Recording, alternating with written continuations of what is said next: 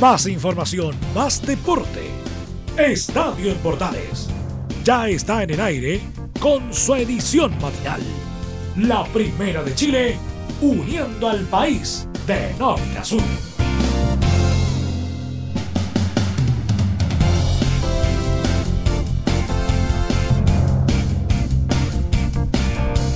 Y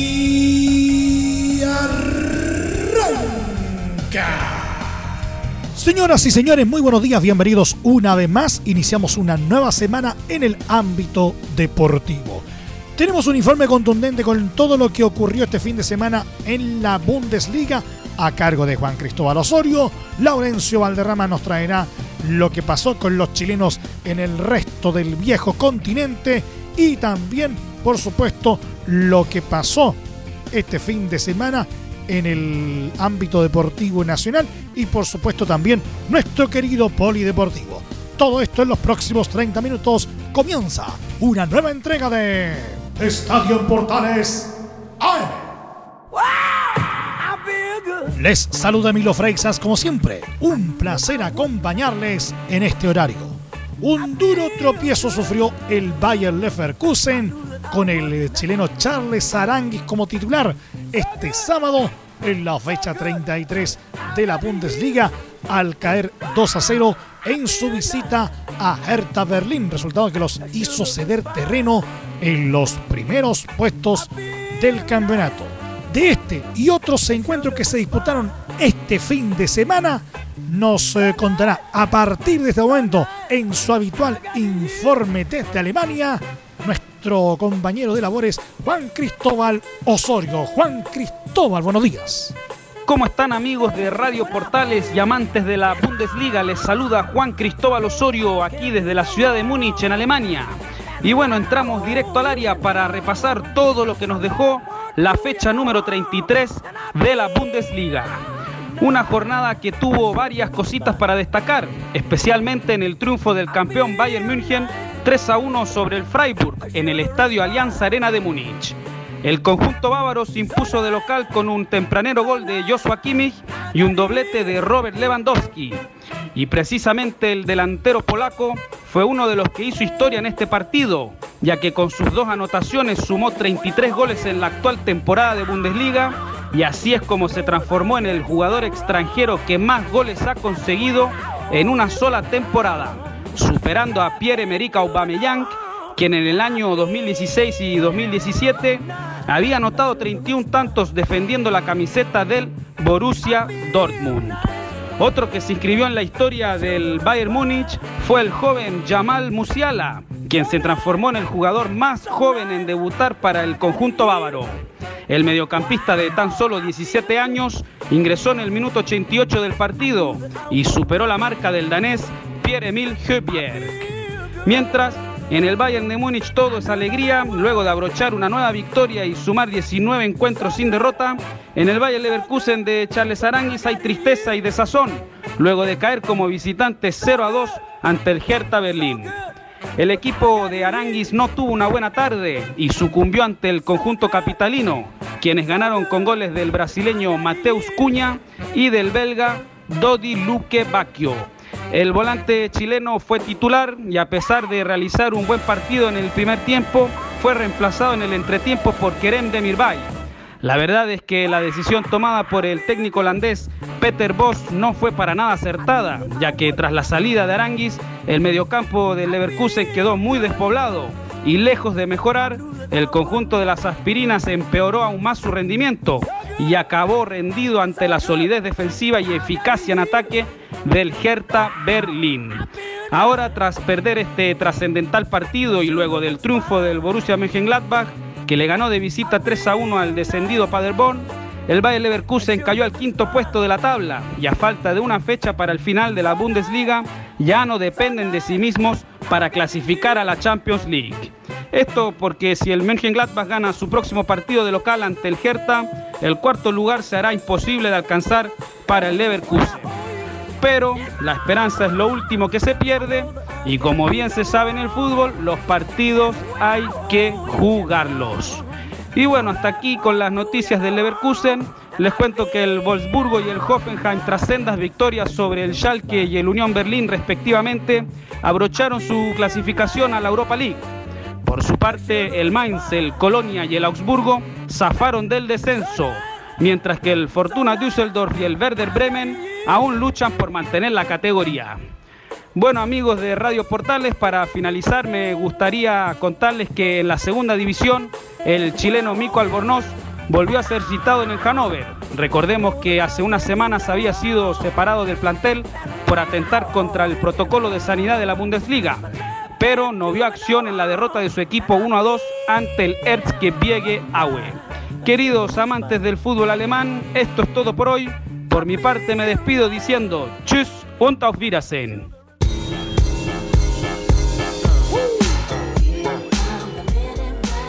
Completísimo, como siempre, informe de Juan Cristóbal Osorio desde Alemania con todo lo que nos dejó la fecha de la Bundesliga. Resultado de la fecha 33, Bayern Múnich 3, Friburgo 1, Colonia 1, Eintracht Frankfurt 1, Fortuna Düsseldorf 1, Augsburgo 1, Hertha Berlin 2, Bayern Leverkusen 0, Hoffenheim 4, Unión Berlin 0, Mainz 3, Werder Bremen 1, Paderborn 1, Borussia Mönchengladbach 3, Leipzig 0, Borussia Dortmund 2 y Schalke 04 1, Wolfsburgo 4. Con estos resultados, la tabla de posiciones de la Bundesliga queda de la siguiente manera. Primero, el flamante campeón Bayern Múnich con 79 unidades, seguido bastante detrás por el Borussia Dortmund con 69 unidades, 10 puntos de diferencia. Tercero, Leipzig con 63, cuarto Borussia Mönchengladbach con 62 unidades, quinto Bayer Leverkusen con 60, sexto Wolfsburgo con 49, séptimo Hoffenheim con 49, octavo Friburgo con 45, noveno Eintracht Frankfurt con 42, décimo Hertha Berlín con 41 puntos, un décimo Schalke 04 con 39, duodécimo Unión Berlín con 38, decimotercero Mainz con 37, decimocuarto Colonia con 36, decimoquinto Augsburgo con 36, decimosexto Fortuna Düsseldorf con 30 unidades, quien hasta este momento iría por la liguilla de promoción. Y en zona de descenso directo, decimoséptimo Werder Bremen con 28 y el colista absoluto, el ya descendido Paderborn con 20 unidades. Próximos partidos para la fecha 34, la última de la Bundesliga alemana. Se jugarán los siguientes partidos. Todos el día sábado 27 y todos a las 9 y media de la mañana de nuestro país en simultáneo. Augsburgo recibe al Leipzig, Bayer Leverkusen enfrenta al Mainz, Borussia Dortmund hará lo propio con el Hoffenheim, Borussia Mönchengladbach con Hertha Berlín, Eintracht Frankfurt versus Paderborn, Friburgo versus Schalke 04, Unión Berlín versus Fortuna Düsseldorf, Werder Bremen versus Colonia y Wolfsburgo recibe al campeón Bayern Múnich en el último partido de la Bundesliga 2019-2020. Pero también hubo acción en la Bundesliga 2, porque en el marco de la fecha 33 del ascenso alemán se jugaron los siguientes encuentros. Oye 2, Hannover 1, Bochum 2, Fürth 2, Darmstadt 3, Behen 1, Heidenheim 2, Hamburgo 1, Karlsruhe 3, Bielefeld 3, Nuremberg 0, Stuttgart 6. La goleada de la fecha, sin duda. Osnabrück 4, Kiel 1, Sandhausen 0, Dinamo Dresden 1, San Pauli 1, Regensburg 1. Con estos resultados, la tabla de posiciones de la Bundesliga 2 quedó de la siguiente manera. Primero, el Bielefeld puntero absoluto y campeón del ascenso con 65 puntos, seguido bastante atrás por el Stuttgart con 58 unidades. Tercero, el Heidenheim con 55, quien deberá jugar la liguilla de promoción con el Fortuna Düsseldorf. Cuarto, Hamburgo con 54. Quinto, Darmstadt con 49. Sexto, Bochum con 46. Séptimo, Hannover con 45. Octavo, Fürth con 44. Noveno, Oye con 44. Décimo, Regensburg con 43. Un décimo, el Kiel con 42 puntos. Duodécimo, Sandhausen con 40. Décimo tercero, Osnabrück con 39. Décimo cuarto, San Paoli con 39. Décimo quinto, Nuremberg con 36. Décimo sexto, en zona de liguilla de promoción, el Karlsruher con 34. Y en zona de descenso directo, décimo séptimo, Begen con 31. Y décimo octavo, el Dinamo Dresden también con 31 unidades.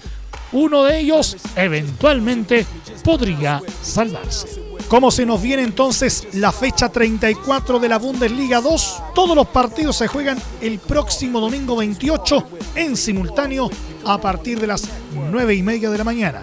Se juegan los siguientes partidos. El Bielefeld recibirá al Heidenheim. El Dinamo Dresden enfrentará al Osnabrück, mientras que el Fürth hará lo propio con el Karlsruher.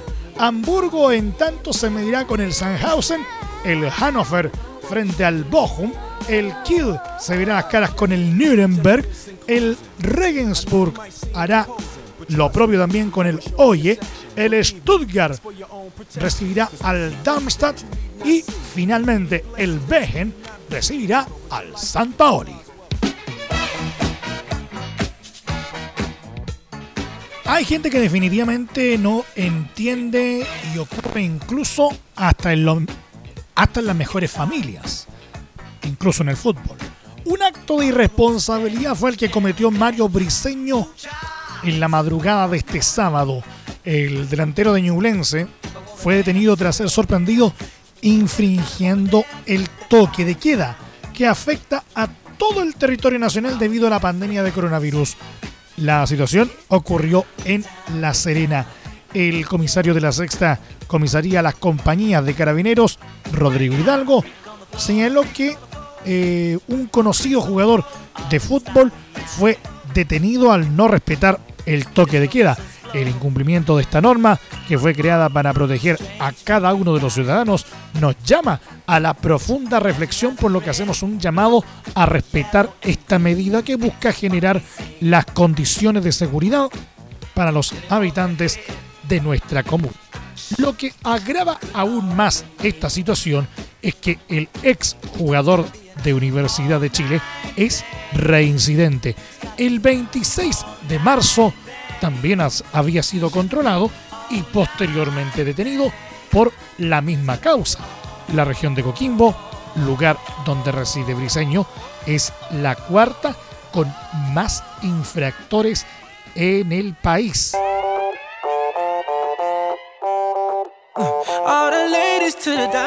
El poderoso representante argentino Cristian eh, Bragarnik, uno de los hombres fuertes detrás del proyecto de Unión La Calera, podría extender su dominio en el continente.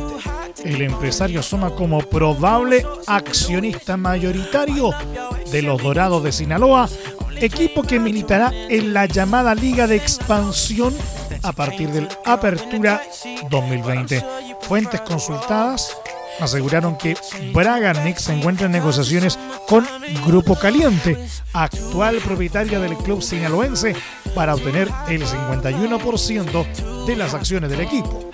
En caso de que la operación se concrete, Grupo Caliente mantendría el 34% de las acciones y el empresario Eustaquio de Nicolás el 15%.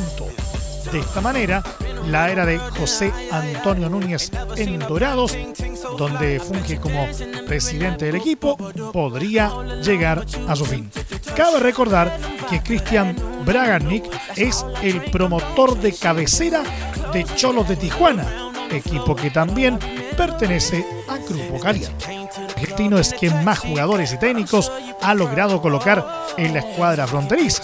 Incluso fue Braganic quien fungió como puente para traer a Diego Armando Maradona a México para dirigir a Dorados. Este promotor se ha visto envuelto en la polémica por ser quien operaba en Gallos Blancos del Querétaro cuando la Federación Mexicana de Fútbol decidió absorber la franquicia por detectar lavado de dinero del narcotráfico a través del equipo. En aquel entonces se le acusaba a Braganic de asociarse con el narcotraficante Tilso Martínez, mejor conocido como el futbolista Tirso Martínez, quien fuera operador de Ignacio Nacho Coronel y el Chapo Guzmán. ¿Quieres tener lo mejor y sin pagar de más? Las mejores series de televisión, los mejores eventos deportivos, equipo transportable, películas y series 24/7. Transforma tu TV a Smart TV. Llama al 973-718989. Twitter arroba panchops. Te invitamos a disfrutar de la multiplataforma de portales www.radioportales.cl donde podrás escuchar el tradicional 1180m, la señal 2, además de ver la radio junto a Portales TV. Además, te invitamos a informarte en nuestras redes sociales, Twitter, Facebook e Instagram. Ya lo sabes, www.radioportales.cl, la multiplataforma de la Primera de Chile. ¿Necesitas promocionar tu marca o producto? Anunciar en la Primera de Chile es rápido, fácil, con cobertura nacional y no cuesta tanto. Contáctanos al correo comercial arroba radioportales.cl. Tenemos una propuesta a tu medida, porque en la Portales te queremos escuchar.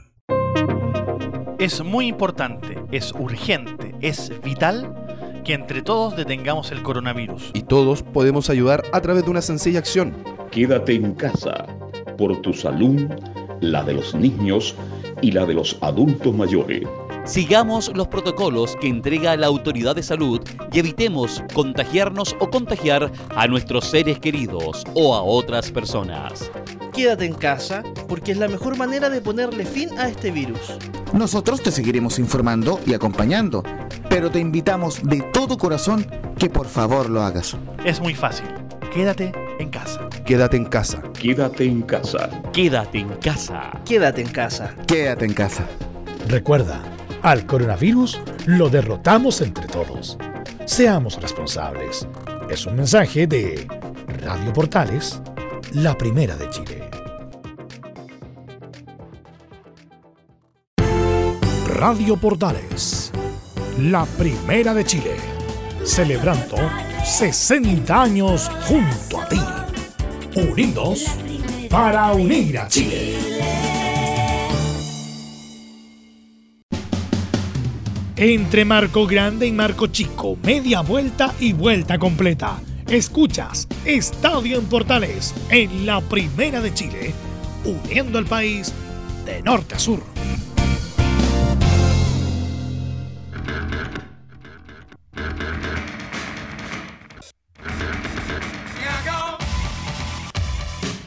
Al comienzo de este programa echamos un vistazo a lo que nos dejó una nueva jornada de la Bundesliga alemana con Juan Cristóbal Osorio.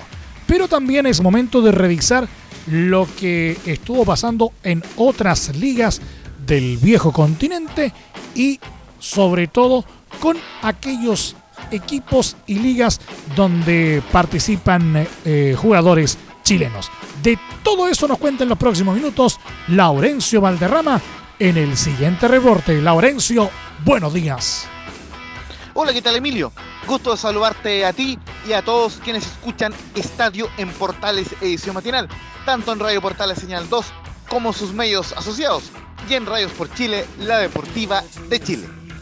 En este reporte del lunes 22 de junio, repasaremos la actualidad del resto de los chilenos en Europa, destacando las actuaciones de Arturo Vidal en Barcelona y de Alexis Sánchez en el Inter de Milán. Todo ello en el contexto de la pandemia del COVID-19, que obliga a disputar todos los partidos sin público y con estrictas medidas de seguridad. Partamos en orden cronológico con lo ocurrido el pasado viernes 19, cuando el Fútbol Club Barcelona empató sin goles ante Sevilla en el estadio Ramón Sánchez Pizjuán. Un resultado doloroso, pues el cuadro de Quique Setién terminó cediendo el liderato de la Liga Española al final de la fecha 30.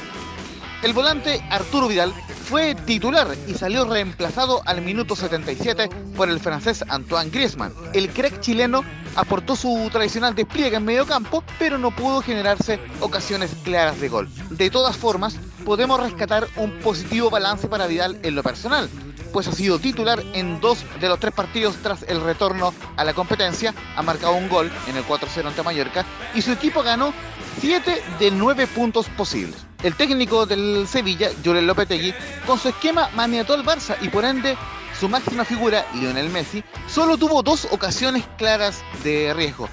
A los 30 minutos le sacaron de la raya un tiro libre y luego, en el complemento, el portero checo Tomás Baklik logró salvar un remate al ángulo del crack argentino a los 72. Messi no pudo llegar a su gol 700 como profesional ante un equipo que está en puestos de Champions con este empate, Barcelona se aferraba a la cima con 65 puntos, pero debía esperar el partido del Real Madrid, que estaba segundo con 62 unidades y tenía una dura visita ante la Real Sociedad. El cuadro de Zinedine Zidane respondió a la presión y logró vencer por 2 a 1 a la Real Sociedad de visita, pero con una fuerte dosis de polémica. Ello porque el árbitro Javier Estrada cobró como penal un claro piscinazo del brasileño Vinicius Junior que derivó en un gol de penal de Sergio Ramos a los 50 y posteriormente no vio una mano del francés Karim Benzema, quien amortiguó un balón con el antebrazo antes de anotar la segunda cifra a los 70. Lo más grave de esto fue que el VAR no advirtió ambas jugadas. Si bien es cierto, la Real Sociedad descontó por intermedio de Mikel Merino a los 83, el cuadro local reclamó porque el árbitro anuló un gol de Januzaj a los 68 por unos 6 del propio Merino. En esta pasada, el juez estuvo en lo correcto, pues Merino se interponía en la visión del portero belga Thibaut Courtois.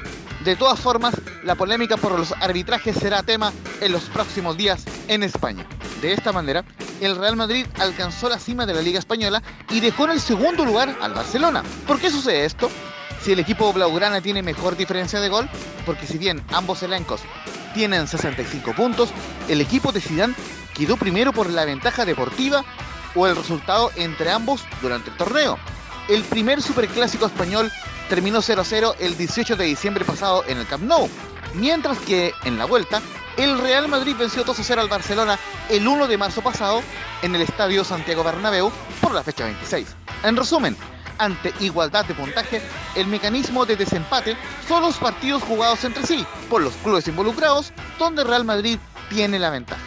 Se viene una definición muy estrecha por el título de la Liga Española a falta de 8 jornadas para el final. En la próxima fecha, la 31, el Barcelona de Arturo Vidal recibirá al Athletic Bilbao el martes 23 a las 4 de la tarde hora chilena en el Camp Nou.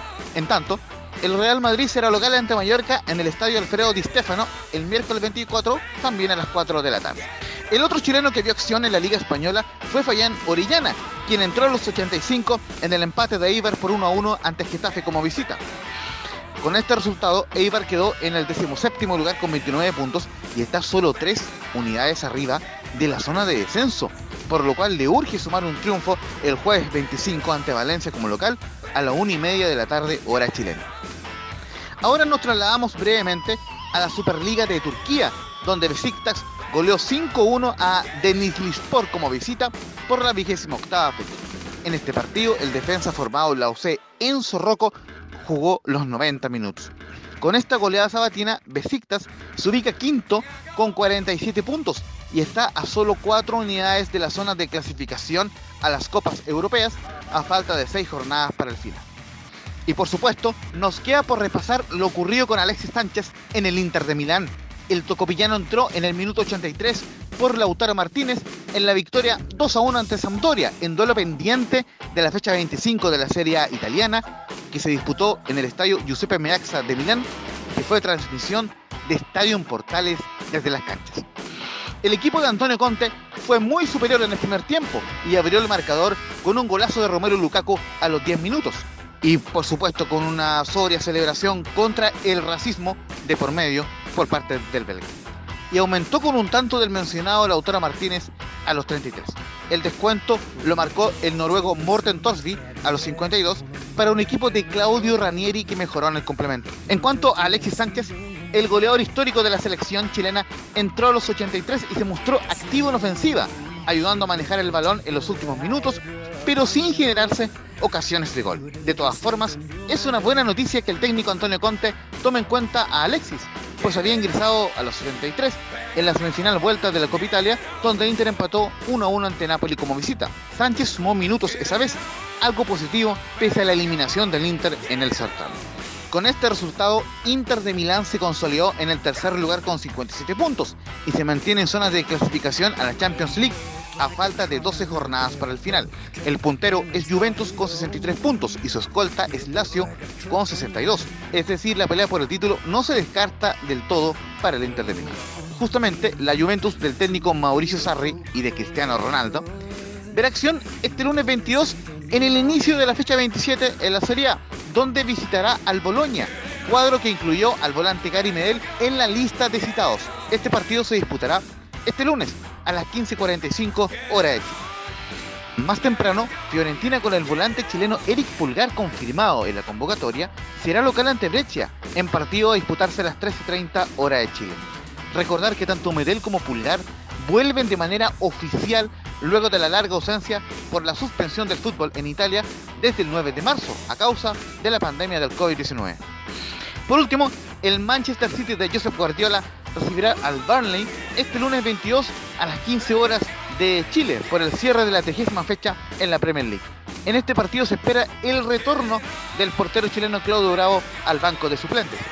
Recordad que el City llegará al partido en el segundo lugar con 60 puntos y buscará retrasar el eminente título del Liverpool que sigue líder con 83 unidades pese a empatar sin goles ante Everton en el clásico de la ciudad disputado el domingo.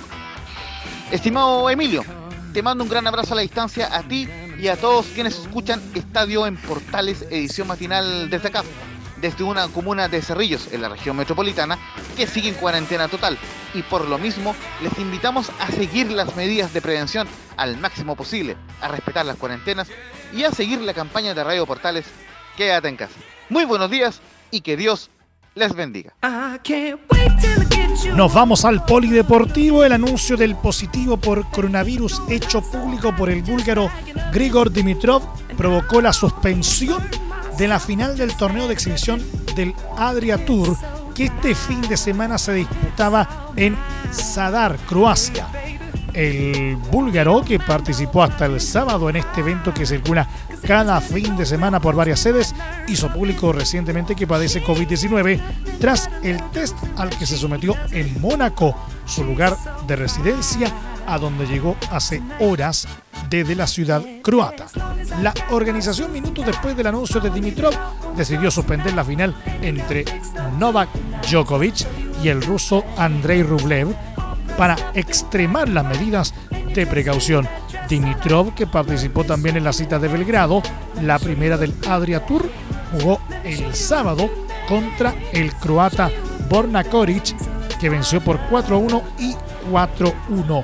Rublev, que en su partido de la primera jornada del domingo ganó el alemán Alexander Severev por 4-1, 4-1 y el serbio Novak Djokovic, que batió al croata Nino Serdarusic por 4-1 y 4-3 eran los protagonistas de la final ya cancelada.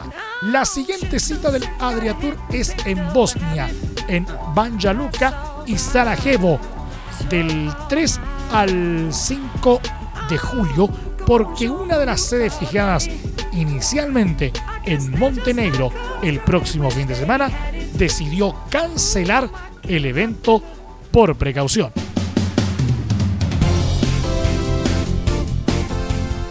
Nos vamos, nos vamos, nos vamos, nos vamos, nos vamos. Muchas gracias por el favor de su sintonía. Hasta aquí nomás llegamos con la presente entrega de Estadio en Portales en su edición AM. Como siempre, a través de las ondas de la Primera de Chile. Les acompañó Milo Freixas. Muchas gracias a quienes nos sintonizaron a través de nuestras plataformas digitales, a través de nuestros medios asociados en todo el país y también a través de radiosport.cl la Deportiva de Chile. Continúen disfrutando de la programación de Radio Portales porque ya está aquí, portaleando la mañana. A continuación, a partir de este momento, este programa se encuentra disponible a través de nuestra plataforma de podcast en Spotify, en los mejores proveedores de podcasting y también en nuestro sitio web www.radioportales.cl más información luego a las 13.30 horas en la edición central de Estadio en Portales junto a Carlos Alberto Bravo y todo su equipo. Que tengan todos un muy buen día, un buen inicio de semana y ahora más que nunca, por lo que más quieras, quédate en casa, que el próximo puedes ser tú. Muchas gracias, buenos días. Más información, más deporte. Esto fue Estadio en Bordales, con su edición matinal. La primera de Chile, uniendo al país de norte a sur.